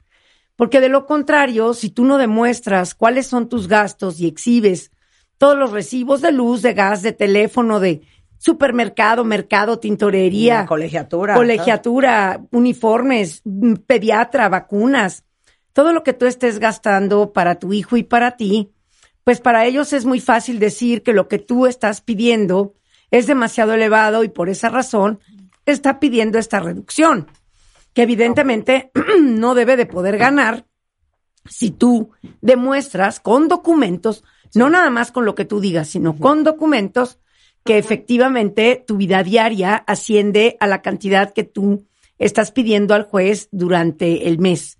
Entonces, en esta parte te tienes que poner muy abusada y todos los recibos que tú tengas actuales puedes exhibirlos como pruebas supervenientes porque son documentos que demuestran cómo estás viviendo hoy en día. Yo no quitaría el dedo del renglón, yo no me rajaría, yo aguantaría el tiempo que sea necesario. Yo entiendo que la justicia siempre llega tarde. Todos los tribunales y las procuradurías están desbordados de trabajo. Desgraciadamente no tienen el presupuesto suficiente como para poder atender a tantas personas que estamos en este tipo de problemas y además después de la pandemia se han incrementado todas estas situaciones de violencia. Pero a ver, yo tengo una pregunta de parte tuya, Mariana. si el señor no paga pensión alimenticia, ¿no se supone que al tercer mes de no haber pagado pensión alimenticia, tú puedes proceder con quitarle la patria potestad? Por supuesto, presentas una demanda de pérdida de patria potestad ante un juez familiar Pero oral. sí son tres meses. Son tres meses lo que tú te tienes que esperar a que no pague pensión, pero esta pensión tiene que ser una condena. Es decir, como lo tiene María José. Tiene que ser una pensión alimenticia, ya sea decretada por un juez de manera provisional, Sí. porque estás inmersa en un proceso. Y que no pague tres meses. y que no pague tres meses, o definitiva, porque ya terminaste tu proceso. Por o eso, porque pero, firmaste un convenio. pero tú ya tienes una pensión alimenticia fijada por el juez, María José. Eh, desde- bueno, sí, es provisional. Ah, desde perfecto. el 2019 que me divorcié, sin embargo, obviamente él es abogado, entonces casualmente no deja que pasen estos eh, tres meses y de Ah. repente tengo depósitos fantasmas, 500, mil, o sea, nada semejante a lo que el juez señaló. Sí, pero mira, María José. Pero espérame un segundo, no, no, no. Si él paga menos de lo que es, de todos modos está violando la ley. Si él paga menos de lo que es, está violando la ley y no está haciendo el pago completo de la pensión alimenticia a la cual fue condenado. Pero Ajá. además, la patria potestad no solamente se pierde por no pagar pensión alimenticia, también se pierde por el ejercicio de violencia sobre del niño. Yo creo que si lo fue a aventar a un albergue del DIF, siendo él su padre, Claro. pues es suficiente eh, acreditamiento de una violencia por abandono que te puede llevar a la pérdida de patria potestad, no nada más porque no paga la pensión, sino por el abandono que ha llevado a cabo sobre de su hijo. Pero entonces no, no solo dirías que Mariana aguante vara y que sigas con María el José, proceso, sí. digo María José, sino también no promoverías tú quitarle la patria potestad al señor. Desde luego que sí. Lo que pasa es que para dar una sugerencia así, yo tendría que revisar todo el expediente. Sí. Tendría también que ver si ya se hicieron los estudios psicológicos y psiquiátricos del señor. ¿Y se Si hicieron? siquiera No ha llegado a ninguna de las pruebas periciales, incluso él ofreció dos pruebas extras más. Ajá. Y el trabajo social, por supuesto que tampoco ha asistido a la pericial, porque obviamente, pues si llega este, la autoridad y ve que el señor vive en un residencial, pues este de, de, de alto rango, pues no le conviene. Entonces ahí se ha detenido todo mi proceso familiar, tristemente. Este, él me hace ir y él no llega. A ver, ¿qué haces? Bueno, pues ahí tú tienes que decirle al juez que lo aperciba y lo va a percibir primero con multas, después con órdenes de arresto y si sigues sin ir, tienes que promover eh, en términos del 287 del Código de Procedimientos Civiles, perdón que sea yo tan técnica, pero pues ahí se lo soplas a tu abogado, Estoy en el sentido de que si él no se presenta a las pruebas, se tengan por ciertas todas tus afirmaciones, de manera que puedas avanzar.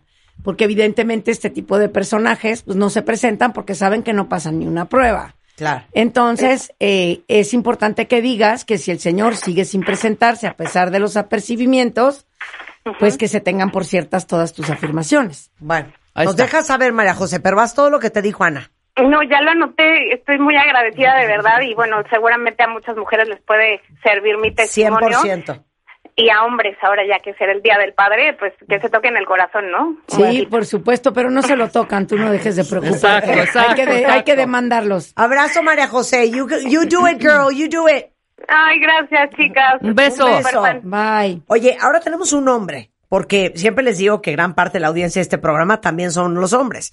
Y Francisco nunca se casó con su expareja, pero sí tienen hijos. Entonces, por cuestiones de trabajo, él tuvo que mudarse a Querétaro y la mamá no está contenta con la, la pensión. Bueno, a ver, que nos cuente Francisco. Cuéntalo todo, Fran. Hola, buen día. Hola, Muchas gracias chico. por, por el espacio. A ver, Eh. Pues bueno, eh, de hace un tiempo, un año para acá, me dejaron de, de dar permiso de ver a mis hijos. Yo estoy en Querétaro, yo viajaba a Ciudad de México a verlos y pues bueno, ya no ya no puedo verlos desde hace un año. Ahora Ajá. mi pregunta es concisa, es qué puedo hacer para que a mí me fijen una pensión alimenticia para pasarle a mis hijos mi responsabilidad y también pues un régimen de visitas o cómo podría ser para que ya quede establecido legalmente cómo yo puedo ver a mis hijos y cuándo. Sí, por supuesto. Mira, ¿Por qué? hijos- Porque nunca se casó, ¿no? Sí, pero eso no importa. Finalmente hay un concubinato de por medio. Yo creo Ajá. que lo que debes de promover, tus hijos están en Ciudad de México. Correcto. Tú tienes que promover un juicio que se llama de controversia del orden familiar. Y en este juicio de controversia de orden familiar, tú tienes que demandar a la señora eh, la guarda y custodia de tus hijos para saber quién se va a quedar con la guarda y custodia de ellos, un régimen de visitas amplio para ti, de manera que puedas venir de Querétaro a visitarlos y o llevarlos a Querétaro contigo, y que se señale la pensión alimenticia que conforme a las necesidades de tus hijos y tu capacidad económica se deba de fijar, conforme vivieron el último, los últimos dos años de vida en común. Tú puedes eh, promover esto en Ciudad de México, dado que tus hijos y tu esposa están aquí, De manera que el juez familiar pueda eh, ordenar todas estas cosas, emplazarla a juicio. Ella va a tener nueve días para contestar la demanda. Incluso te puede contrademandar ella a ti, acusarte de que eres violento, de que te ha valido gorro, que te fuiste a Querétaro sin su consentimiento, qué sé yo. Pero tú te puedes ir a trabajar a donde tú quieras, ir y venir desde tu trabajo a visitar a tus hijos. Incluso hay muchos matrimonios que así funcionan, donde el papá pues trabaja fuera de la ciudad donde vive la mamá con los hijos y van y vienen y hacen vida en común incluso. Si aquí el concubinato ya se terminó porque nunca te casaste, pero hay hijos en común, tienes que pedir la terminación del concubinato. Ella tenía que haberte demandado a ti hace un año, es decir, las concubinas tienen derecho a recibir pensión alimenticia como vivieron los últimos dos años de vida en común, pero tienen que demandar la pensión al siguiente año de que el concubinato se hubiera terminado. En este caso en particular, ella no te ha demandado, no ha hecho absolutamente nada, entonces tú debes demandar que a ella no le toca nada de pensión, que ha ejercido violencia sobre de los niños porque no te ha permitido verlos y los ha alejado de ti y hay una interferencia parental importante por parte de ella, que tú has querido de todas las maneras visitarlos y darles y que, como no se te permite, pues que te señalen una pensión alimenticia o tú, lo que tú has estado dando o diste durante tu vida en común en beneficio de ellos, pues es lo que puedes ofrecer al juez aportar. Incluso puedes consignar en el juzgado familiar el dinero para que se lo entreguen a ella junto con el emplazamiento a juicio, de manera que tus hijos reciban el dinero que, que corresponde a su manutención. ¿Y necesita un abogado, eh, Francisco, para hacer todo esto? Todos necesitan un abogado. Sí. Si tú te vas a operar, necesitas un médico cirujano. Si tú vas a ir a un juzgado, pues necesitas Oye, un abogado. oye, Fran, yo te quiero hacer una pregunta, porque también les voy a decir una cosa. Esto también es para hacer conciencia a las mujeres. Esto de no dejar que los papás vean a los hijos, nada más porque estás furiosa. Pues, ¿Por sí. qué no quiere que veas a tus hijos? Por el hecho de que yo me vine para acá a trabajar a Querétaro, no se le hace justo que ella tenga toda la responsabilidad de verlos todos los días y que no haya como esa responsabilidad compartida. Bueno, pero al final de cuentas, si tú estás dispuesto a ejercer un régimen de visitas, venir los fines de semana, llevártelos los fines de semana y estar con ellos en los fines de semana, pues es que tú no puedes mantener a tus hijos si no tienes trabajo y no puedes aportar tampoco dinero para su manutención si estás desempleado y entonces sí, pues quizá estarías en la casa barriendo y planchando, pero pues tienes un empleo y tienes que generar dinero y con eso también mantenerlos, ¿no? Entonces, más bien debe de estar molesta porque ya lo que no quieres es estar con ella y si quieres ver a tus hijos y de alguna forma te está castigando. Pero este tipo de interferencia parental es maltrato infantil y sí. O sea, es un maltrato a tus Es un hijos, maltrato Fran. a tus hijos. Que no te puedan ver. Así es. ¿No? Porque tus hijos te deben de extrañar. Quién sabe qué les está diciendo de por qué no los ves. Y creo que sí es importante que cuanto antes eh, demandes un régimen de visitas de inmediato con tus hijos a través de este juicio que se llama controversia de orden familiar. Trata de buscar las mayores pruebas posibles, sobre todo de que tienes un trabajo remunerado en Querétaro, que allá tienes estabilidad económica y que esa es la razón por la cual te fuiste de la casa y que pues, se generó una desaveniencia con tu concubina, eh, mamá de tus hijos y que quieres eh, que se otorgue una guardia y custodia, un régimen de visitas y una pensión alimenticia para que ella ya no pueda pretextar eh, el, no, el que no los veas. Porque mira, cuando se decreta, igual que hablábamos hace rato con María José, cuando se decreta una pensión alimenticia por parte de un juez y no se cumple, hay consecuencias, desde irte a la cárcel hasta que te embarguen bienes y hasta que pierdas la patria potestad. Cuando tú tienes un régimen de visitas fijado en tu beneficio y la mamá de los niños no lo cumple, puede perder la patria potestad ella o limitársele la patria potestad y puede también perder la guarda y custodia de los niños. Es decir, este tipo de interferencias parentales tienen consecuencias. Entonces, sí es importante que un juez decrete un régimen de visitas en tu beneficio para que si ella sigue incumpliendo, haya una consecuencia. ¿De acuerdo, Francisco? Perfecto, pues muchas gracias por, por el apoyo. Al contrario, con mucho gusto. Pero no te dejes, Fran. No te Sí, dejes. Y no Hay te dejes porque tus hijos necesitan crecer contigo, Así es. ¿no? Te mandamos un, un abrazo, Fran. Muchas gracias. Gracias. No, de gracias. regreso. Regresando, tenemos dos historias más. Hoy que estamos en consultorio legal con la abogada, la abogada de hierro, Darth Vader. en W Radio, Ana María Cudis, no se vayan. Qué gracia me causan. ¿Todavía no tienes ID de cuenta viente? No. Not yet, yet, yet. Consíguelo. En martadebaile.com. Martadebaile.com. Y sé parte de nuestra comunidad de cuentavientes. Marta de Baile 2022. Estamos de regreso. Y estamos donde estés. 11.40 de la mañana en W Radio, la abogada de hierro es en the house. Ana María Kudish es una de las abogadas con más experiencia en materia de lo familiar en México. Y yo pues le doy el mejor piropo que le puedes dar a una abogada, que es una perra con rabia. ¿Qué tan feliz te hace que te hayamos asignado la canción de Darth Vader? No, bueno, para un abogado realmente sí es halagador. Claro, muy halagador. Y entonces estamos, eh, le- les, les pedimos en redes que nos mandaran sus preguntas. Escogimos a cinco cuentavientes, ya hablamos con dos, para que expongan sus casos en este consultorio de servicio social que estamos haciendo en W Radio. Marcela, si, eh, quiere saber cómo puede concretar el proceso desde México y qué pasa si él se rehúsa o no responde, porque él ya está en Dominicana. A ver, cuéntanoslo todo, Marcela. Hola, ¿qué tal? Buenos días a todos. Hola Marta, hola, Ana. Hola, ¿cómo Este, estás, sí, Marcela? Muy bien, muchas gracias. Este, pues sí, prácticamente es eso. Hace 10 años yo me casé con un dominicano. Un año después tuvimos una hija. Y bueno, cuando mi niña cumple seis meses, él se va y pues prácticamente después con un mensaje de WhatsApp, ni siquiera llamada, este, es pues ya no puedo, yo no puedo con el matrimonio, yo no quiero, etcétera. Y pues desde ese día prácticamente no sabemos mucho de él.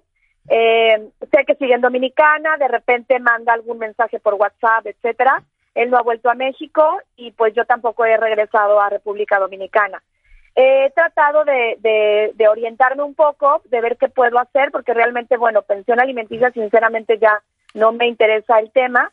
Me interesa el tema de quedar divorciada y poder tener la custodia de mi hija completa, porque pues por obvias razones a este momento no puedo, por ejemplo, yo tramitar el pasaporte de mi hija es, oye, por favor, ve a la embajada, oye, por favor, ve tal, y pues nada. Igual con el divorcio me dijeron que él tenía que ir a la embajada mexicana en Dominicana para poder él comenzar como un trámite, pero pues obviamente para que él pueda este, ir y, y- y prácticamente pedirle el favor de que vaya, pues prácticamente es imposible. ¿Dónde era el domicilio conyugal, Marcela? ¿Perdón? El domicilio conyugal, ¿dónde vivieron juntos? En México, ¿En, En México dónde?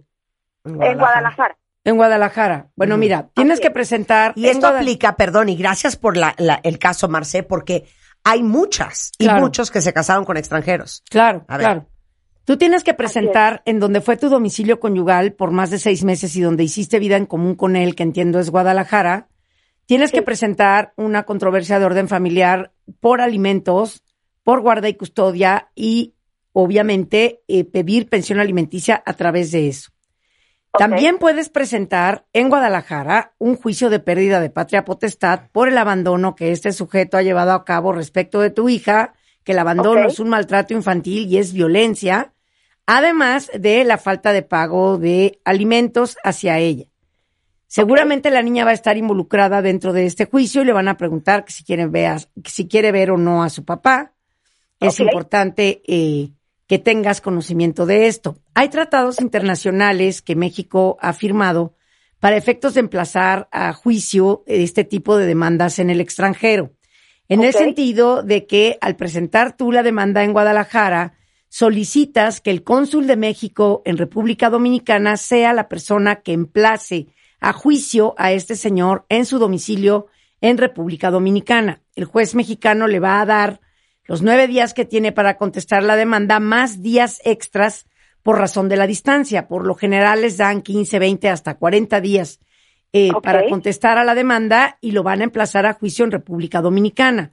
Yo empezaría, francamente, por una controversia de orden familiar, pidiendo alimentos, hab- eh, hablando del abandono, demostrando que emocionalmente tu hija pues ha sido abandonada por parte del padre, lo emplazaríamos a juicio y pues buscaríamos incluso en República Dominicana a través del juez de allá, también vía carta rogatoria y tratados internacionales que tenemos respecto de las pensiones alimenticias, dónde trabaja, cuánto gana, cuál es la fuente y monto de sus ingresos. Si el cuate resulta que efectivamente pues es un flojonauta, no da golpe, no trabaja o si trabaja todo lo cobra en efectivo, bueno, pues pasemos al juicio de pérdida de patria potestad para efectos de que no tengas ya que llamarlo ni para pasaporte ni para inscribir a tu hija Claro. en una escuela ni nada, pero Exacto. no nada más acusarlo por la falta de pago de alimentos, porque hoy no los tienes decretados por un juez, sino por el abandono, que es un maltrato infantil, y con eso pues vas a ganar el juicio de pérdida de patria potestad. Perfecto. Espero haber resuelto un poquito todas tus dudas. Claro que sí, de verdad sí, me da mucha luz, porque es eso, de, de por dónde comenzar y, a dónde dirigirme, porque pareciera que, que todo el trámite siempre depende como de él, ¿sabes? Sí. No, Entonces, para nada. como, Depende híjole. 100% de ti, que eres la acreedora alimentaria. Tienes que buscar un abogado de familia en Guadalajara que se va a saber seguro lo que yo me sé. Ok, perfecto, Ana.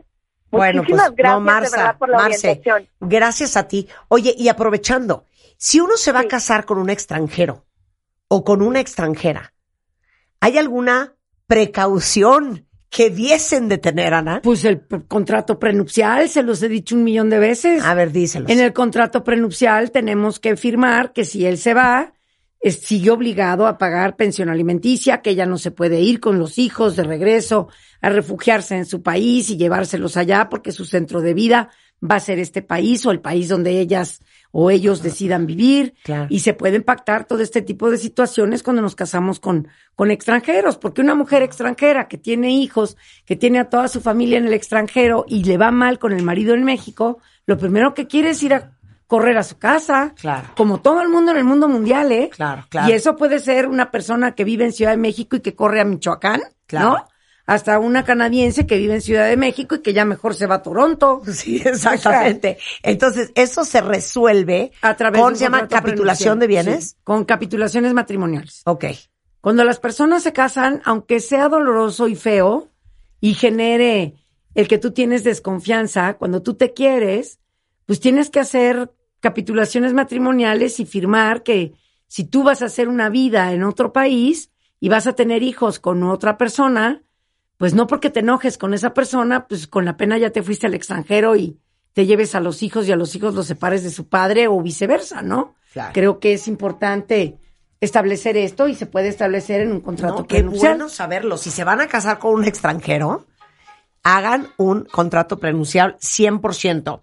A ver, Fernanda, cuéntanos tu historia, eh, porque estás casada por bienes mancomunados, pero tu marido empezó a tomar súper violento, el divorcio ha sido muy complicado por COVID. A ver, cuéntanoslo todo. Hola, buenos días. Hola, hola licenciada. ¿Cómo pues estás, sí, Fernanda? tengo 18 años de, de- de casada y sufriendo violencia eh, emocional y económica. La, ya va avanzando por lo de la pandemia, se está atorando y atorando y cierran los juzgados. Este, él, eh, yo le pedí yo renunciar al, al bien que tenemos y que quedara a nombre de los hijos y él en el en el convenio quiere que se venda y además quiere que se venda mis herramientas de trabajo. Durante el matrimonio él no contribuyó a la paz a, a hacer las cosas. Yo soy de la manutención total de mis hijos y llevo tres jornadas de trabajo, la de trabajo principal, trabajo secundario y aparte las de la casa. Ahí yo estoy obligada a darle la mitad de las cosas que es con lo que mantengo a mis hijos y él es abogado también y me amenaza de que ahí nos vamos a vivir toda la vida en los juzgados y, y quiero saber si me conviene más un mal arreglo que... que Un buen pleito. que- exactamente. Mira, eh, con relación a las herramientas de trabajo, eh, el artículo 182 quintus del Código Civil, en su fracción sexta, para que de una vez le digas a tu marido abogado, Ajá. dice que los instrumentos necesarios para el ejercicio de la profesión, arte u oficio, ¿no? No forman parte de la sociedad conyugal. Eso quiere decir que no tienes por qué darle absolutamente nada de tus in- instrumentos de trabajo. Por lo que hace a la casa o el coche, eh, sí, efectivamente, cuando estás casada por sociedad conyugal, todo es propiedad a la mitad de ambos. Entonces, ¿qué es lo que él quiere? Pues disolver la sociedad conyugal y liquidarla para efectos de que la casa se venda, tú te quedes con la mitad y él se quede con la otra mitad, el coche se venda, tú te quedes con la mitad y él se quede con la otra mitad. Sin embargo, al señor también se le olvida que el coche es un medio de transporte que forma parte de los alimentos, que la casa es la habitación y que la habitación también forma parte de los alimentos. Entonces, creo que con independencia de la liquidación de la sociedad conyugal, que efectivamente eh, se deben de dividir las partes en dos, pues tenemos que hacer valer el tema de la pensión alimenticia, que contiene habitación, contiene medio de transporte y obviamente las herramientas de trabajo que tú tienes para el sostén de tus hijos, porque él no aporta absolutamente nada a la manutención de ellos. Entonces, si él va a aportar algo, pues es su 50% de la habitación para los niños. Si él va a aportar algo a la manutención de los niños, pues es el 50% del coche. Entonces vamos poniéndonos de acuerdo en cómo va a estar el tema manutención para que después podamos autorizar o permitir la división o liquidación de la sociedad conyugal, porque no por liquidar una sociedad conyugal vamos a dejar a los niños sin techo y sin medio de transporte. Entonces creo que por ahí puedes eh, negociar las cosas de mejor manera y o hacer valer ante el juez esto que te estoy diciendo. Ok. Ni modo, es que, es que te digo algo. Sé que se te va el aire nada más de pensar, empezar el proceso. Pero si uno quiere tener lo que pocos tienen, Fer, tiene que estar dispuesto a hacer lo que pocos harían.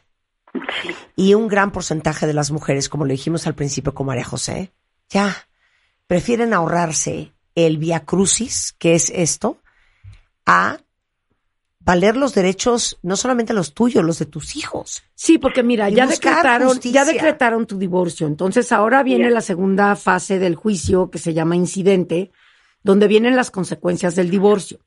En estas consecuencias del divorcio, pues tienes que pedir la guarda y custodia definitiva, un régimen de visitas definitivo, un pago de pensión alimenticia definitivo y la liquidación de la sociedad conyugal con base en la pensión alimenticia que vas a recibir, porque yo no sé si al partir tu casa en dos a ustedes les va a alcanzar para comprar una habitación donde puedan vivir tus hijos de la misma calidad, con la misma dignidad, del mismo tamaño, etcétera, etcétera, ¿no? Claro.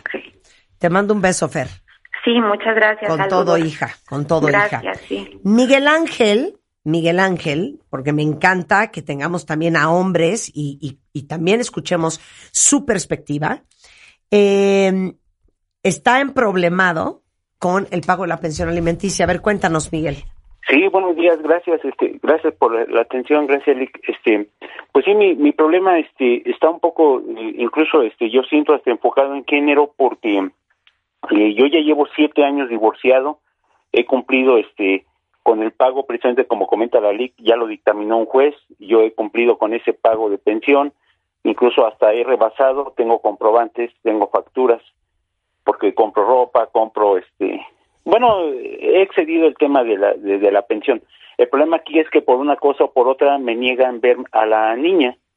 Lo que tienes que ella- hacer es Ajá. promover un incidente de modificación de sentencia donde pidas el cambio de guardia y custodia de tu hija para ti por no cumplir la señora con el régimen de visitas y es precisamente lo que mencioné antes. El no pagar una pensión tiene una consecuencia y el no permitir un régimen de visitas decretado por un juez Tiene también otra. tiene consecuencias. Entonces, ¿qué hay Pero que promover? paréntesis, espérate, esto es bien importante para todos los hombres que están escuchando.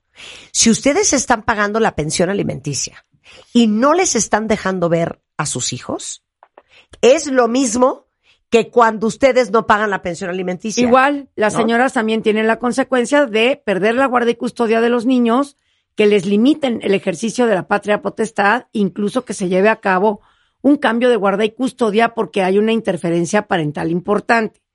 Entonces, cuando tú ya tienes una sentencia de divorcio y tienes una sentencia que aprobó un convenio o la pensión alimenticia que tú has venido pagando y que puedes demostrar con los recibos que ella te firmaba, aunque se los dieras en efectivo y se los tienes que exhibir al juez para que tú demuestres que estás al corriente en el pago de las pensiones alimenticias, tienes que promover un incidente de modificación de sentencia pidiendo el cambio de guardia y custodia porque no te están permitiendo ejercer un régimen de visitas y ver a tu hija. Eso si ya tienes una sentencia y un régimen de visitas decretado, sea provisional o sea definitivo. Si aún no tienes nada, pero nada más se decretó tu divorcio, tienes que promover un incidente de régimen de visitas, guarda y custodia para efectos de poder ver a tu hija y que se te señalen las visitas que correspondan y poder visitarla. Sí, exacto. Eh, Lo que pasa es que el problema aquí eh, es eso, que yo incluso exhibí, este, bueno, ya se comprobó como está todo en el expediente el tema de, de que he pagado, que, este, que me ha recibido en efectivo, pero el problema aquí ella es que sí, incluso a la niña ya le está dando, este, pues malas referencias mías, ¿no? Que no le- claro, claro.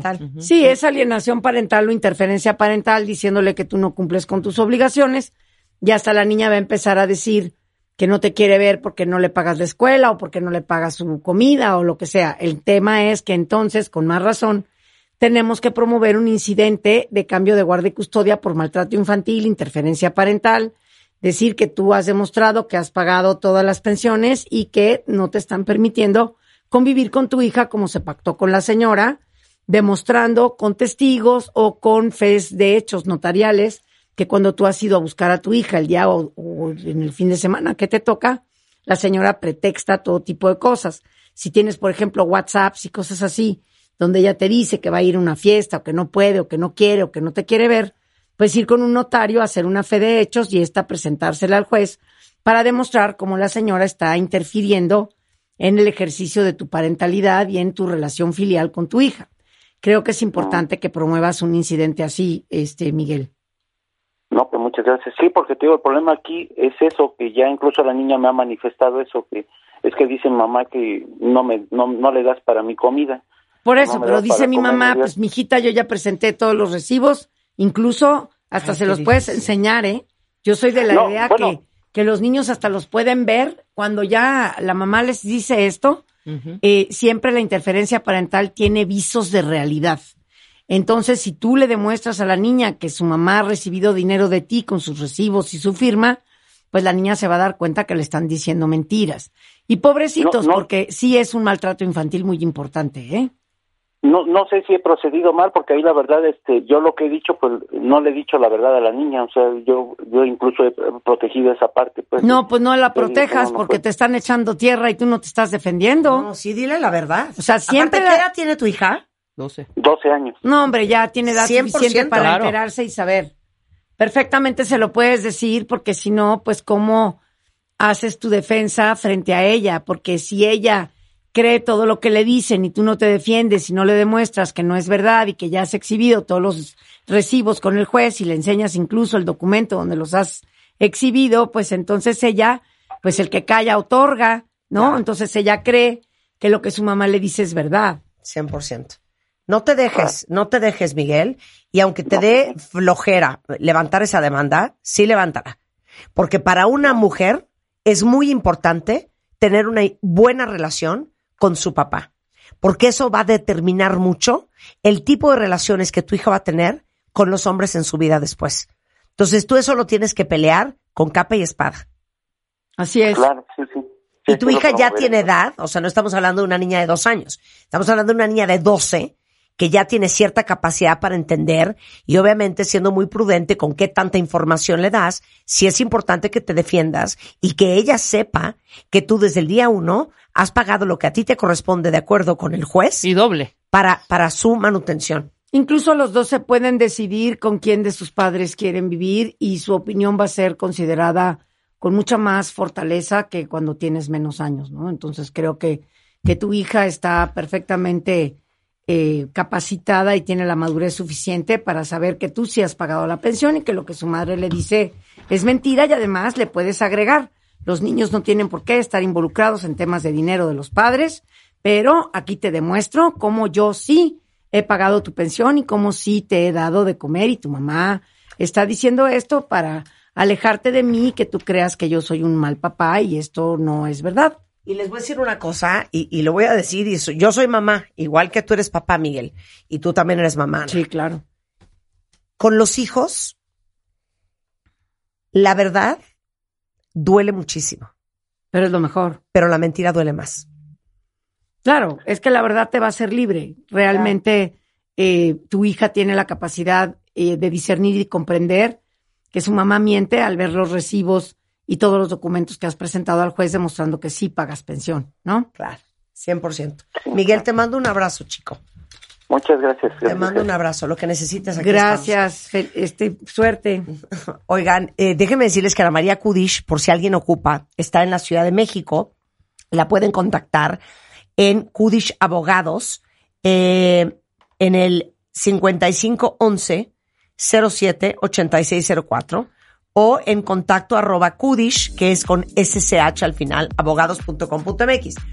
Pero de todos modos, si ustedes necesitan un buen abogado, está la barra de abogados y la Fundación Barra Mexicana de Abogados para las personas que necesitan abogados o defensores legales gratuitos. Exacto. Si no pueden pagar un abogado, existe la Fundación de la Barra de Abogados. Sí, Fundación Barra Mexicana de Abogados. Ahí está, es. para que los contacten, ¿ok? Ana, gracias por tus servicios. No, gracias a ustedes. Priceless, my love. Sobre todo por el Darth Vader. El Darth Vader. Me voy muy halagada. Te quiero. Gracias. Oigan, hablando del Día del Padre, eh, que es este 19, eh, pues además de llevarlo a comer a un restaurante con comida deli, pues qué bonito poderle comprar un regalito sin quedarse en ceros. Entonces, Quesky Pay, que es una opción de pago que está en miles de comercios, donde pueden ir pagando en quincenas sin intereses, sin tarjeta, sin pago inicial y con la confianza de que es 100% seguro, pueden comprarle a su papá lo que quieran, desde un gadget hasta una buena botella de tequila, de whisky, ropa, cosas para el coche, hasta un viaje. Y lo mejor de todo es que es súper fácil de comprar con Quesky Pay. Entran a queskypay.com, ahí están todas las tiendas afiliadas, escogen la tienda en la que quieren comprar y cuando terminen, eh, eligen la forma de pago de Quesky Pay, que es a quincenas, ¿ok? Entonces, no hay pretextos para que este día del padre no den algo increíble a su papá. Y chequenlo y me cuentan en queskypay.com. Recuerden que esto está sujeto a aprobación de crédito y pueden consultar restricciones en queskypay.com diagonal TYC. Marta de Baile. Si se cortó la transmisión de este podcast, no es tu reproductor, es tu internet. Te urge cambiar a Easy, que te da paquetes con la velocidad que tú necesitas para que nos escuches en tu celular, tu casa, oficina, para navegar en tus redes sociales, ver tu serie favorita y hacer videollamadas con todos tus amigos o de chamba sin interrupciones. Contrata ya tu plan Easy y escúchanos donde quieras, cuando quieras.